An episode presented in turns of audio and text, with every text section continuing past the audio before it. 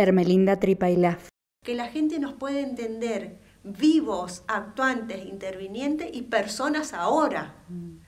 Eh, bueno, eso es, es, nuestro trabajo, poder, eh, poder eh, compartir con otros esto, poder ponernos en diálogo, poner nuestra experiencia, poner nuestro kimun y poner nuestra humanidad en, las situaciones reales de, la vida como para, para lograr un entendimiento y para que podamos continuar este, viviendo como, como, seres humanos, parte de, esta MAPU, parte de todos los NIEN de la naturaleza, que es lo que pedimos y lo que, lo que tratamos de hacer y es lo que tratamos de recuperar.